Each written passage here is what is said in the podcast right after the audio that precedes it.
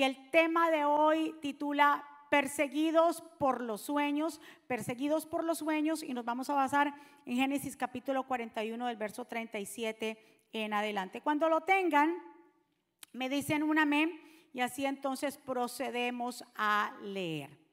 Vamos a leerla en esta versión Reina Valera. ¿Lo tienen todos? Amén. Miremos entonces en las pantallas. La palabra del Señor dice así. El asunto pareció bien a Faraón y a sus siervos. Y dijo, y dijo Faraón a sus siervos, ¿acaso hallaremos a otro hombre como este en quien esté el Espíritu de Dios?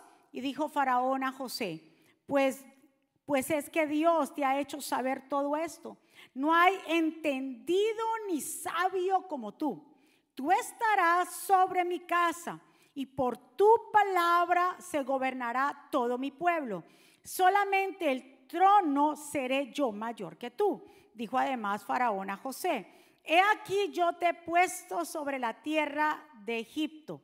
Entonces Faraón quitó su anillo de su mano y lo puso en la mano de José y lo hizo vestir de ropas de lino finísimo y puso collar de oro en su cuello. Y lo hizo subir en su segundo carro. Y pregonaron delante de él doblar las rodillas. Y lo puso sobre toda la tierra de Egipto. Y dijo Faraón a José, yo soy Faraón. Y sin ti ninguno alzará su mano ni su pie en toda la tierra de Egipto. Y llamó Faraón el nombre de José Zafanat Panea y le dijo y le dio por mujer a Senat, hijo de Potifera, sacerdote de On. Y salió José por toda la tierra de Egipto. Era José de edad de 30 años cuando fue presentado delante del faraón, rey de Egipto, y salió José delante del faraón y recorrió toda la tierra de Egipto. Dejémoslo hasta ahí, que el Señor nos bendiga a través de su palabra que el Señor añada bendición a nuestra vida. Mi Señor, aquí estamos tus hijos, que hemos llegado a tu casa hoy en día. Hemos salido de nuestros hogares a llegar hasta aquí porque hemos entendido que te necesitamos. Que este es el día que hemos separado para venir como familia a congregarnos, a alimentarnos, a recibir de ti, a recibir este maná, esta palabra, este alimento que nos, Señor, nos alimenta nuestra alma, nuestro espíritu, Señor, para poder enfrentarnos, Padre, con cada reto que viene a nuestra vida. Mi Señor, yo me pongo a un lado para que tú te establezcas. Padre, para que pases un carbón encendido por mis labios. No es palabra mía, es palabra tuya la que va a ser expuesta. Es tu palabra la que tiene poder, es tu palabra que transforma vidas, corazones, Señor. Te pido por los presentes que están hoy aquí, pero también las vidas que nos ven a través, Señor, de los medios, en las naciones. Que tú visites cada hogar, que tú visites, Señor, este lugar.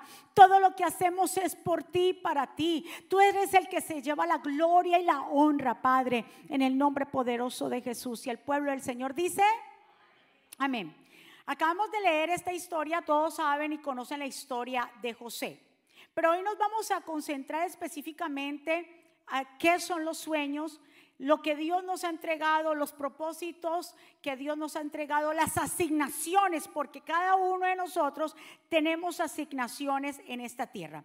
Y lo que leemos es la historia de José, hijo de Jacob, con su esposa Raquel, leímos específicamente el final victorioso, el desenlace de José, cuando el faraón lo nombra gobernador de Egipto.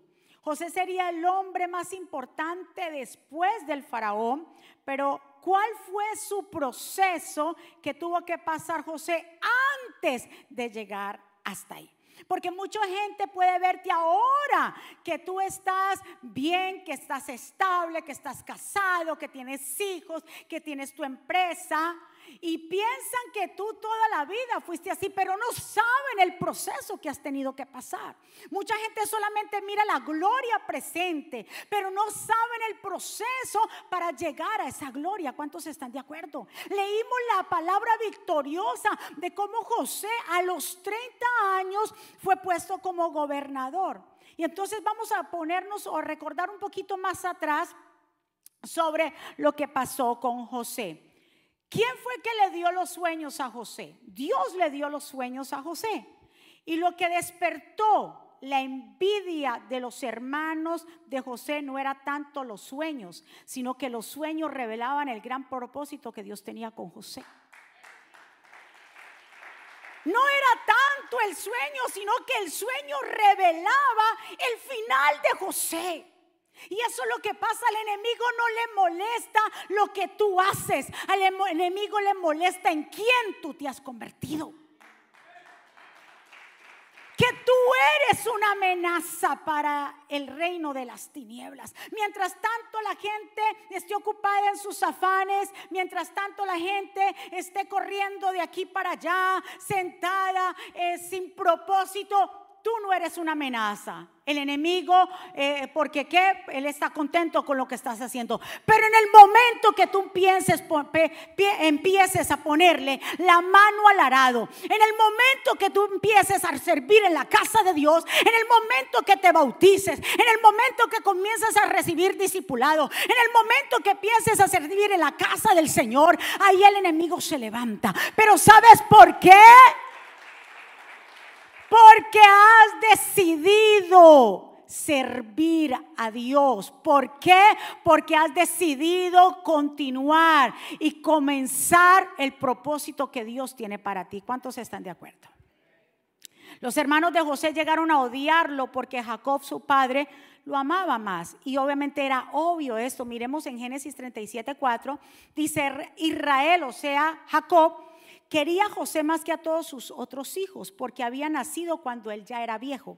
Por eso le hizo una túnica muy elegante, pero al darse cuenta que sus hermanos, de que su padre lo quería más que a todos ellos, llegaron a odiarlo y ni siquiera lo saludaban. Lo llegaron a odiar de tal manera que dice que, porque el padre que lo amaba tanto le hizo una túnica de colores. Obviamente, el favoritismo fue muy notorio de, Jacob hacia José y era evidente para todos, incluyendo a José mismo y a los mismos hermanos. Como muestra de, externa de esto, Jacob le dio a José qué? Una túnica, una túnica de diversos colores. Esta túnica significaba la posición de favor en que estaba José, una posición de príncipe. Ahora esta túnica le estaba diciendo a Rubén, que era el primogénito, y a todos los demás, que el que iba a heredar la primogenitura era José y no Rubén. Claro, sus hermanos por eso se llenaron de ira, porque esta túnica lo diferenciaba de los demás. Era una manera dramática de decir que recibiría la herencia de la primogenitura. Esta prenda no la llevaba cualquier persona, ni un trabajador. Esta prenda era una prenda especial para vestir a un privilegiado y los que tenían mayor estatus social. Por eso vemos los hermanos que lo aborrecen. Ahora, mientras nosotros, Dios nos ha cambiado nuestras vestiduras. Cuando nuestras vestiduras estaban sucias, teníamos muchos amigos. Cuando nuestras vestiduras estaban sucias, cuando teníamos para despilfarrar, para estar de aquí para allá, tenía mucha gente a tu alrededor, amigos que te aplaudían tus malas costumbres. Pero en el momento que Dios cambió nuestras vestiduras, comenzaron a alejarse gente. ¿Sabes por qué? Porque cuando Dios nos pone una vestidura nueva, ahí se va a revelar quién es verdaderamente son tus amigos, quienes son los que verdaderamente vienen de Dios y los que no son. Porque cuando la gente se convierte al Señor y de verdaderamente es radical en las cosas que cree, inmediatamente lo comienzan a tildar, ya se convirtió, aleluya, religioso, le lavaron el cerebro, cerebro que le hicieron allá, porque ya no compartes lo que compartías anteriormente. Y es más fácil, desafortunadamente este mundo está tan al revés, que si cuando una persona se convierte le hacen mal la vida imposible, en vez de aplaudirle porque está en el buen camino, pero si lo ven tomando, lo ven fumando, lo ven en depresión, les parece más favorecido eso. ¿Cuántos están? Aquí vemos los hermanos de José, en vez de alegrarse, no, tomaron qué? Envidia, lo odiaron. Me imagino José no era fácil lo que él vivía entre la familia. ¿A cuántas familias le ha pasado así? El pastor tocó ese tema allá en la reunión de diáconos y habló un poquito. acerca de eso, de que en las mismas familias es que se ve mucho esto. A José lo traicionaron en la familia, a Jesús lo traicionaron el mismo círculo social. Eh, el mismo Caín mató a su hermano Abel y así lo vemos sucesivamente. Pero mire lo que dice la palabra del Señor en Deuteronomio 28, 7. Dios los bendecirá en sus hogares, en sus viajes y en todo lo que hagan. Siempre serán muy felices en el país que Dios les dará. Nunca les faltará alimento y siempre tendrán pan en la mesa. Dios les dará a ustedes la victoria sobre sus enemigos. Podrán venir contra ustedes, contra ustedes ejércitos en orden en batalla, pero tendrán que huir en un completo desorden. No importa lo que se levante, porque ahora tus sueños son aún mayores, porque no te has dejado destruir, porque te has levantado una y otra vez, porque tu familia han caminado, porque te reconciliaste en tu matrimonio. No importa lo que se levante, Dios dice que Él peleará por nosotros y que aunque un enemigo venga con un ejército muy ordenado, tendrá que huir por siete caminos. Escuche bien, no importa lo que se levante en su familia en su trabajo.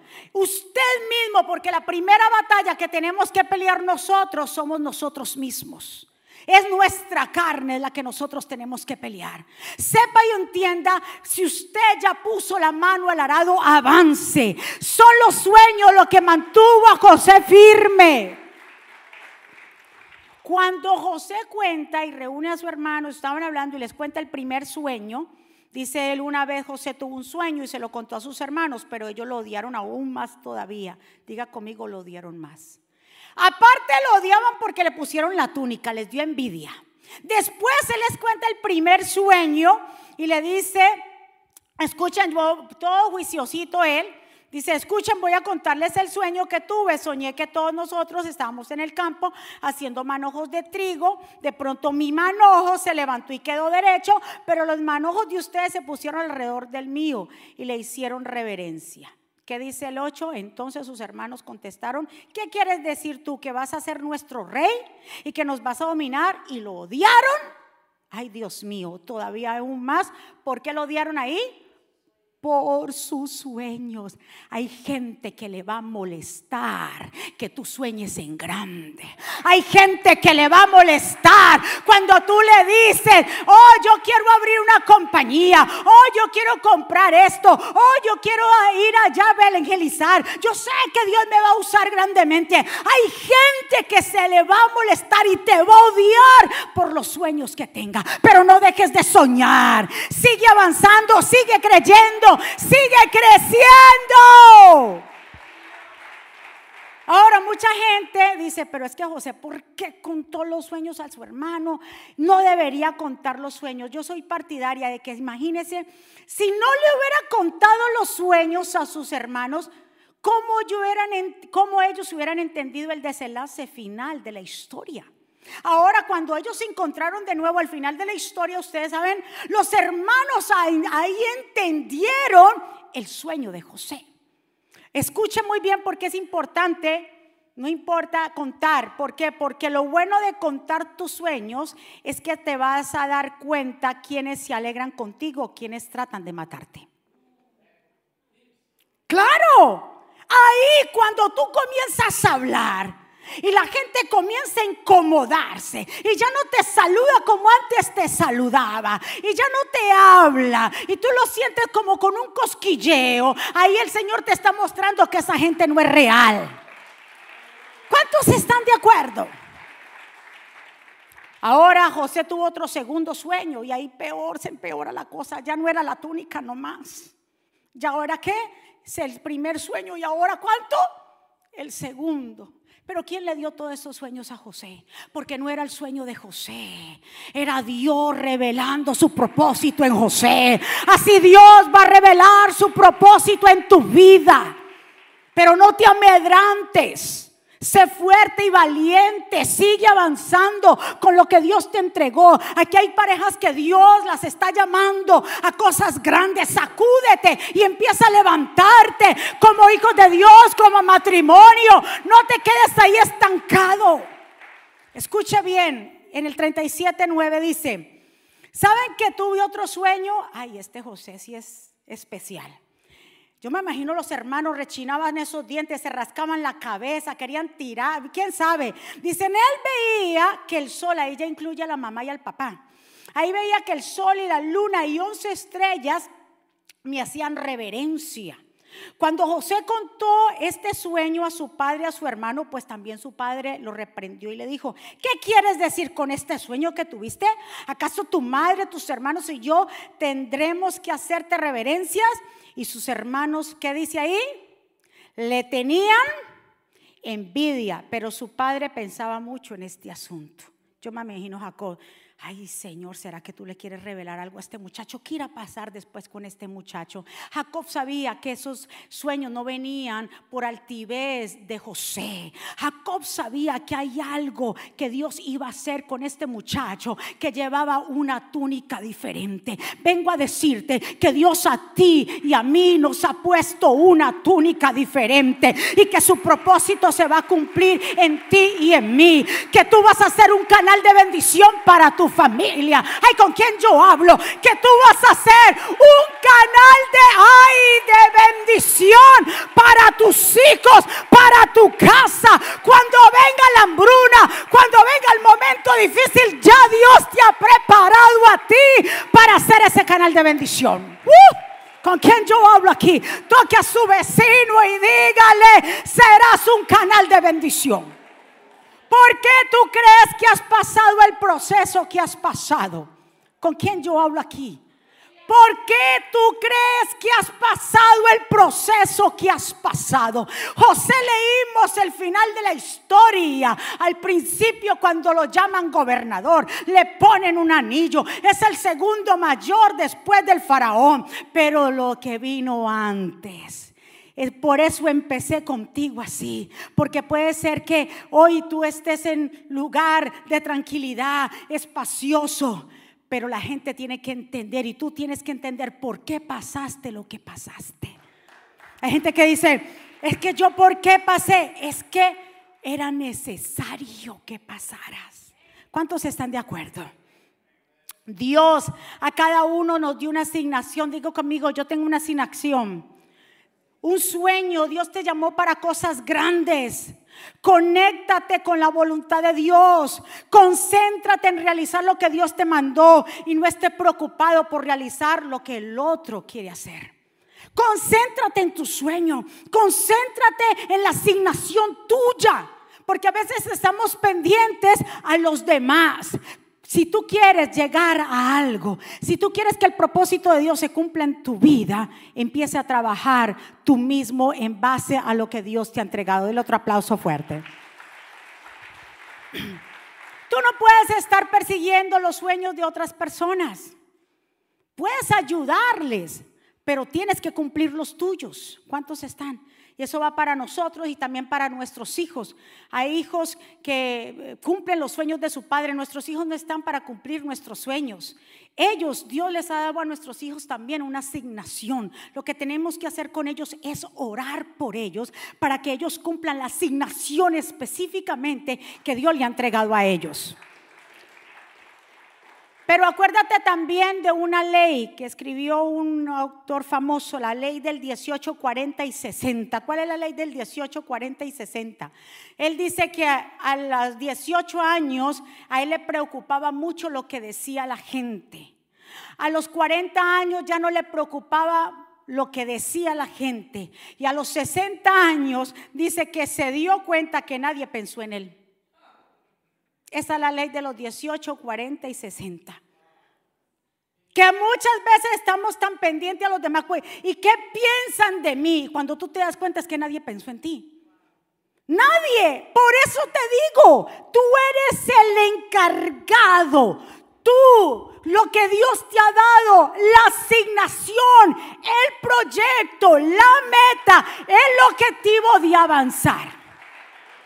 ¿Cuántos están?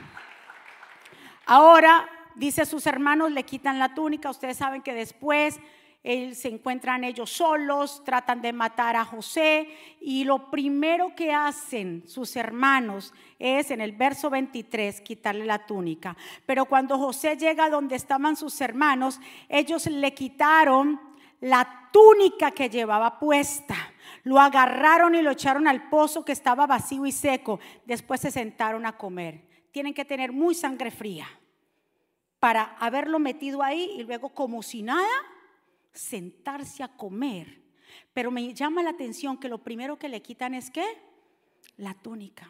Y eso es lo que el enemigo, lo primero que quiere hacer contigo es quitarte la túnica de santidad, el vestuario que tú llevas.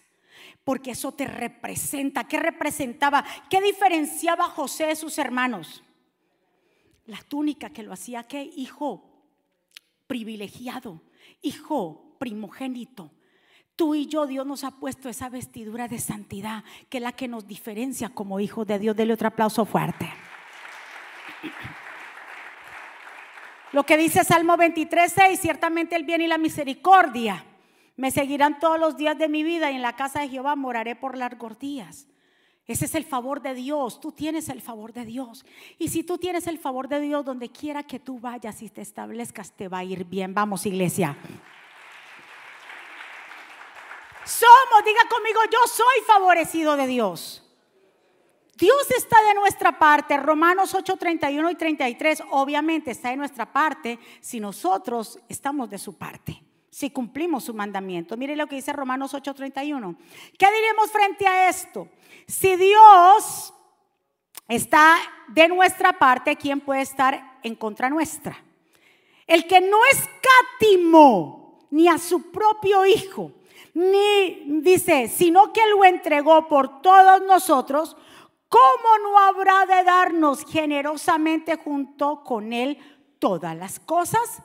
¿Quién acusará a los escogidos? Dios es el que justifica. Entonces, si somos favorecidos de Dios, y si el favor de Dios está con nosotros, ¿quién contra nosotros? Si el favor de Dios estaba con José, ¿quién contra José? Le quitaron la capa, lo metieron al pozo. Trataron de matarlo, pero no pudieron. Lo vendieron, pero su propósito estaba ahí. Su vestidura ya no era lo que la túnica que el Padre le había entregado, ahora era el vestuario espiritual que el Padre le había entregado. Yo no sé de ti, pero no importa el rechazo en esta tierra, si te han rechazado, pero desde el vientre de tu madre Dios te escogió a ti. No es lo que digan los demás, no es lo que digan tus hermanos, no es lo que digan las otras personas de ti, es lo que Dios ha dicho de ti. ¿Cuántos yo hablo aquí en esta mañana? Dice que le mancharon la túnica. Entonces ellos tomaron la túnica de José, la mancharon con sangre de un cabrito que mataron. Luego se la mandaron a su padre con este mensaje. Encontramos a esto. Fíjate si vienes la túnica de tu hijo, queriéndolo hacerlo pasar como si estuviera muerto. No importa que te vengan a quitar la túnica, como dijo Jesús en Lucas 6:27. Si te quitan la túnica, si te la arrebatan, también dale la capa. No importa. Que te quiten lo que te quiten, que te quiten negocio, que te deje el cónyuge, que se vayan los hijos, que te rechace todo el mundo. Pero yo vengo a decirte que mientras Dios esté contigo y su favor esté contigo, donde quiera que vayas, vas a prosperar. Donde quieras que estés, ay, te vas a volver a levantar. Donde quiera que te encuentres, Dios va a hacer cosas grandes contigo. Yo no sé con quién hablo. Mueva a su vecino y dígale, Dios no ha terminado contigo. Para los hermanos de José era el final de José. Lo vendimos, no volvemos a saber de ese hombre. Lo vendimos a unos madianitas que te vendan, que te traicionen, que hablen mentiras, que te injurien. Dios peleará por ti. Dios limpiará tu nombre. Dios limpiará tu testimonio. Dios se encargará de callar esas bocas mentirosas. Mientras tanto te mantengas ligado con el Señor, ¿Cuántos están? ¿Qué fue lo que mantuvo a José de pie? Porque no fue fácil. Leímos al final de José, José presentado a los 30 años delante del faraón, pero todo el proceso. Era necesario este proceso. Dios estaba preparando a José. En cada cosa que le sucedía, Dios estaba preparando el carácter de José. Porque cómo le iba a entregar toda una tierra de Egipto a una persona débil, pusilánime, llorona, quejona, quejambrosa, todo lo que le quiera poner. ¿Cómo le iba a entregar todo Egipto. Era necesario prepararlo. Y esas cosas difíciles que tú hay, que tú has vivido, es porque Dios te está preparando para cosas grandes, mayores. ¿Qué dijo Jesús? Ustedes harán y verán aún cosas mayores. Dios, aquí hay poder de Dios. Aún cosas mayores. Para Dios poderte entregar algo grande, primero te tiene que preparar. Si eres un quejambroso, si todo el tiempo estás chillando, no tengo, no tengo, no puedo, ¿cómo Dios va a confiar en ti? Pero si Él sabe Dios que tú eres buen administrador, si sabe Dios que tú eres un hombre y una mujer que hablan fe, Dios puede confiarte. Hmm, Dios puede confiar en ti. Pero si a toda hora andas como una víctima, si a toda hora andas por ahí quejándote de todo, Señor dice, yo no le puedo contar. ¿Cómo le voy a confiar a este? Ni, ni una persona le puedo confiar. Nada. Dios preparando a José como gobernador. Dios te está preparando cosas grandes. Yo no sé cuánto lo creen. Mantente, mantente firme. Hebreos 10:23, sé que tengo que avanzar, ya vamos a terminar. Hebreos 10:23 dice, mantengámonos firme a la esperanza que profesamos porque fiel es el que hizo la promesa. Diga conmigo, Él es fiel. Y si Él es fiel, ¿quién te dio promesas? Él. Y como Él es fiel, Él va a cumplir su promesa en ti. Dios es el que nos mantiene firmes porque sus promesas son en sí eh, son en sí en Cristo, como dice 2 Corintios. Todas las promesas que ha hecho Dios son qué?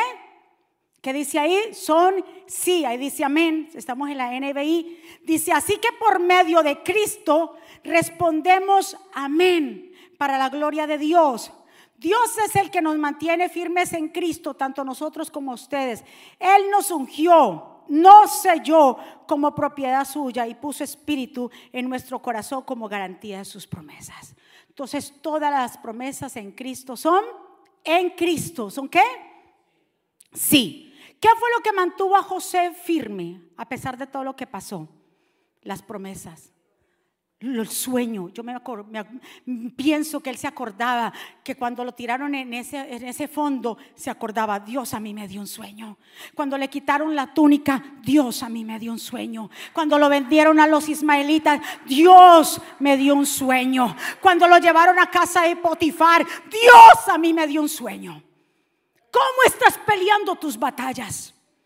Pelea tus batallas con esperanza, con fe. Pelea tus batallas diciendo Dios está conmigo. Y si Dios está conmigo, ¿quién contra mí? Tenemos que cambiar esa mentalidad de comodidad. Tenemos que cambiar. ¿Cuántos esperamos o creemos que las cosas van a ser fáciles? Que lo vamos a lograr, que lo que vamos a lograr va a ser muy fácil. No vengo a decirte que no va a ser fácil, va a ser muy difícil. Te tengo que decir eso porque si te digo que es fácil, no te preparas. Pero cuando nos dicen que las cosas van a ser difíciles, ahí sí nos preparamos y ahí sí nos entrenamos. Entonces vengo a decirte que no todo va a ser fácil. Hay que entrenar y entender y estar preparados. Para José no fue fácil. ¿Cuántos enemigos pensabas que ibas a tener? Van a ser muchos, pero no importa los muchos que se levanten. Con Cristo nosotros somos mayoría. ¿Qué necesitamos nosotros para resistir? La capacidad de resistencia. ¿Cómo se resiste? Enfócate en lo importante, lo que dijo el pastor ahora.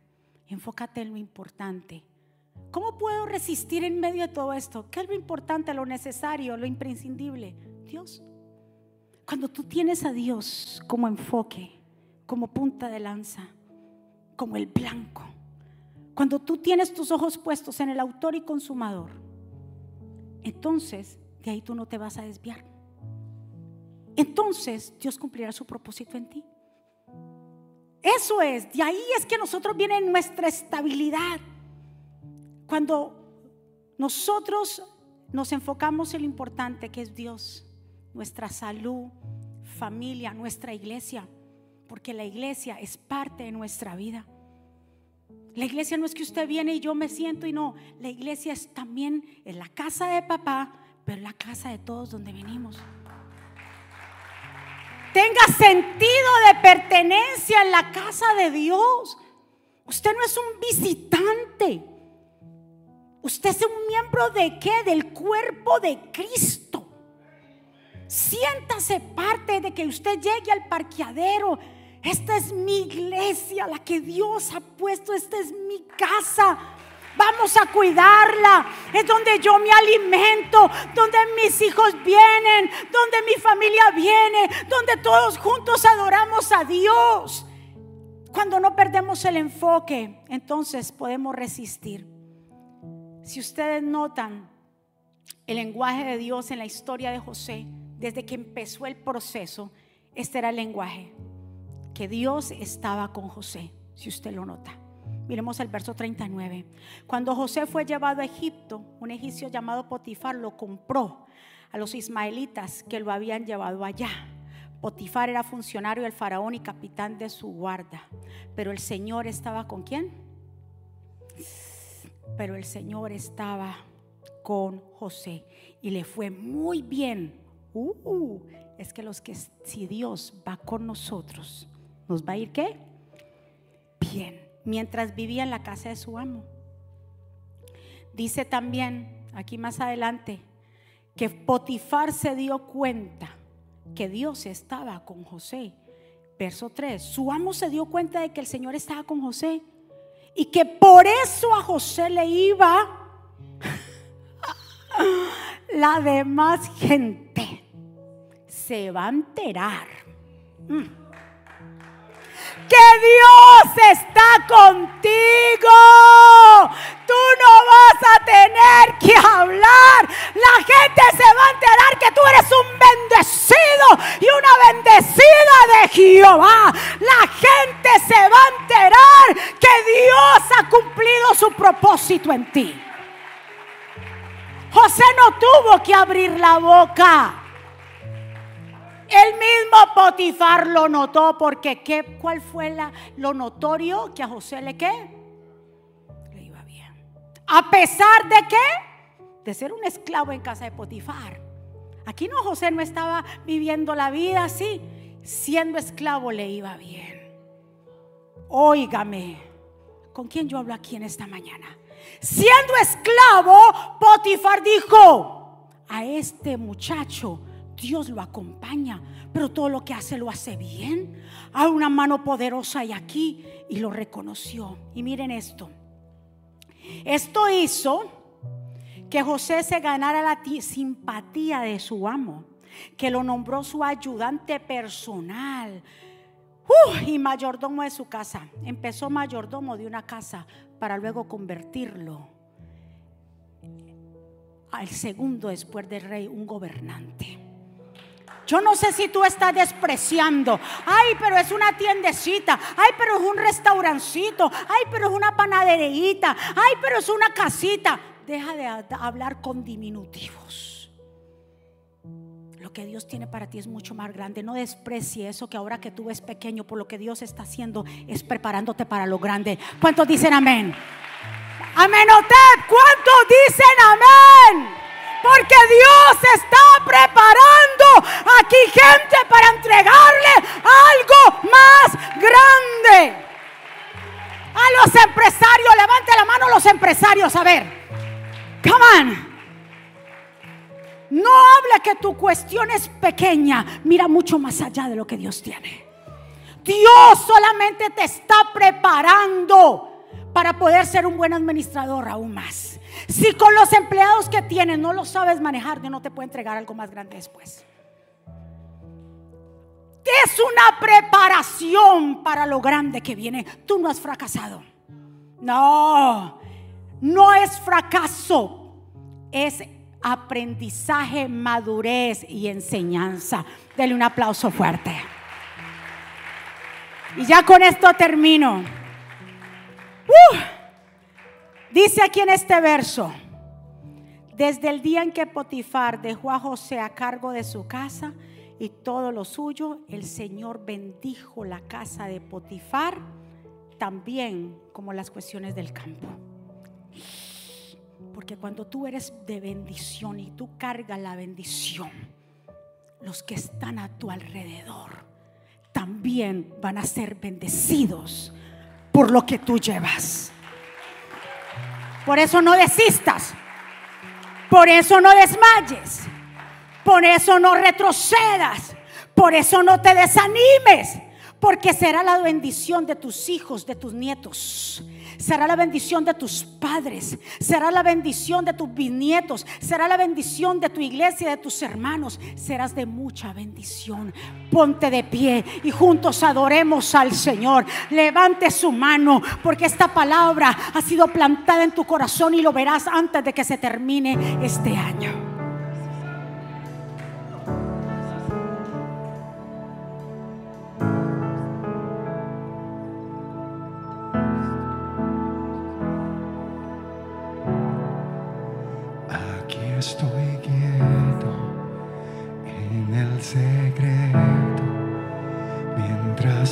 Hace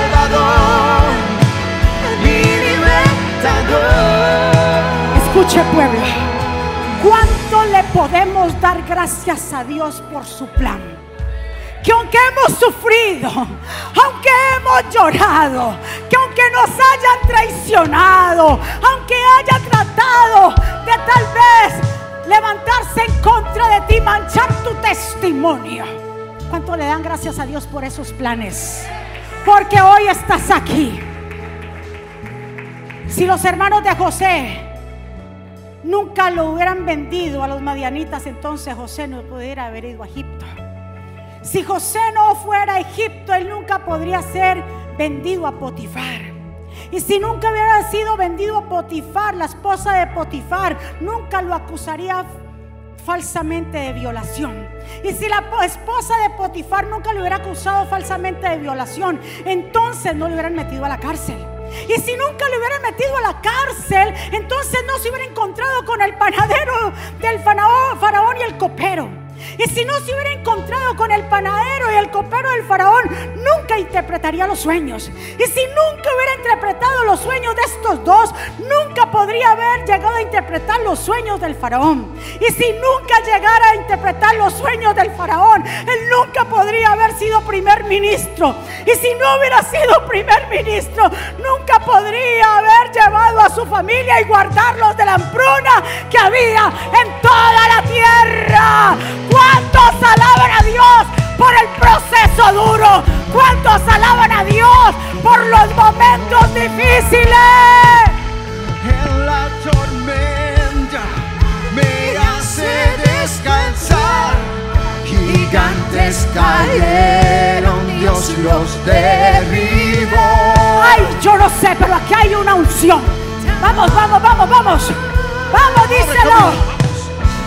Abre hoy camino donde no lo hay. En la tormenta me hace descansar. Gigantes cayeron. Gigantes cayeron. Dios los derribó. Dios los derribó. Él es mi Oh, salvador. Mi libertador. Y cuando José se encontró con sus hermanos, ¿qué fue lo que José le dijo? Quédense tranquilos porque Dios me mandó a mí antes para cuando ustedes vengan los bendiga. Lo que Dios ha hecho es enviarte antes para hacer bendición para tu familia. El proceso que has vivido y has pasado es porque Dios te envió antes para ser canal de bendición y un puente para tu familia. Levanta tus manos hacia el cielo. Padre, gracias por este tiempo maravilloso. Gracias por lo que estás haciendo en este lugar. Gracias por tu amor, por tu misericordia, por tu bondad. Gracias Espíritu Santo, porque tú te mueves en medio de tu pueblo a través de tu palabra. Porque tú estás aquí, Señor. Porque tú has impartido vida, palabra de vida. Aquí se ha impartido una palabra de vida para tu corazón, para tu familia. Ya no te cuestiones por los momentos difíciles, es un plan de Dios. Porque Dios tiene planes aún mayores contigo, como lo dice Jeremías 29, 11. Los planes que yo tengo para ti son aún mayores. José nunca se quejó. José no cuestionó, él guardó el sueño en su corazón. Guarda su palabra en tu, tu corazón. Avanza. Levántese quien se levante. Dios cuidará de ti. Dios limpiará tu testimonio. Dios te reconciliará con aquellos que un día te dieron la espalda. Aquellos que te quitaron la capa. No te preocupes. Porque si Dios va contigo donde quiera que vayas, Dios te hará prosperar. Padre, oro por tu pueblo, por tus hijos que están aquí, las vidas que nos ven allá, que reciban esta palabra de hoy en día. Que tu voluntad se haga. La sellamos en cada corazón. Que seas tú obrando, Señor, en cada persona. Fortalécenos, guardamos en nuestro corazón esos sueños, esa asignación y la vamos a poner por obra. No nos vamos a preocupar por el que dirán de los demás. No me voy a preocupar por cumplir el sueño de otro, mas yo voy a cumplir el propósito que tú me has mandado hacer. Si hay alguien aquí, si hay alguien allá, que desea abrir el corazón a Jesús, que desea reconciliarse con papá, que desea hacer una oración, una confesión de fe, que quiere que Jesús habite en su corazón, ahí donde tú estás.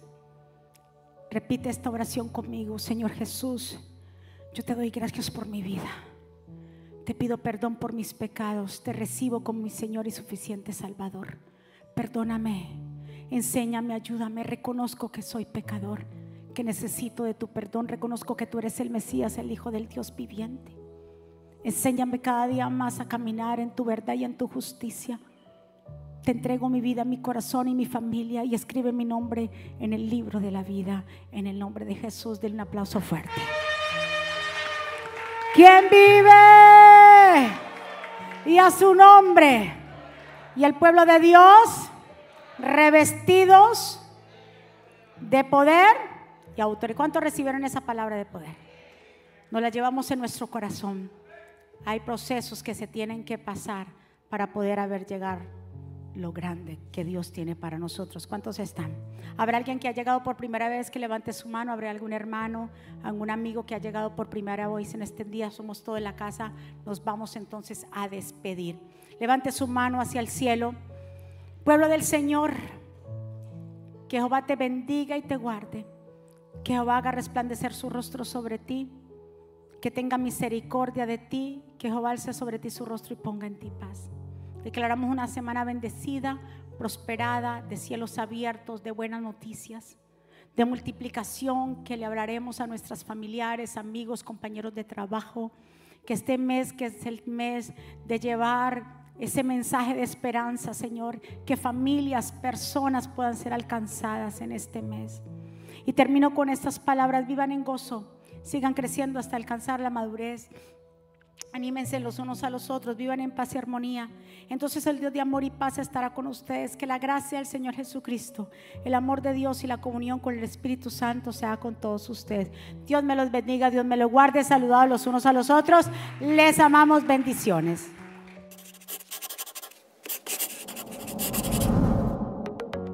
¿Quieres estar al día con todos los eventos de la pastora Mónica Jaques y Ministerio Jesucristo Vive? Ahora lo puedes hacer introduciendo la aplicación Mónica Hackes, ahora disponible en la tienda de aplicaciones de Apple y Google. Es muy fácil de usar y contiene un menú útil y de acceso rápido. Ahora podrás acceder al último libro de la pastora Mónica, eventos, palabras de fe e incluso comunicarte con nosotros vía chat. También puedes seguirnos en Facebook, Instagram, Twitter y YouTube para ver servicios de poder en vivo y recibir reflexiones, palabras de aliento y mensajes diarios.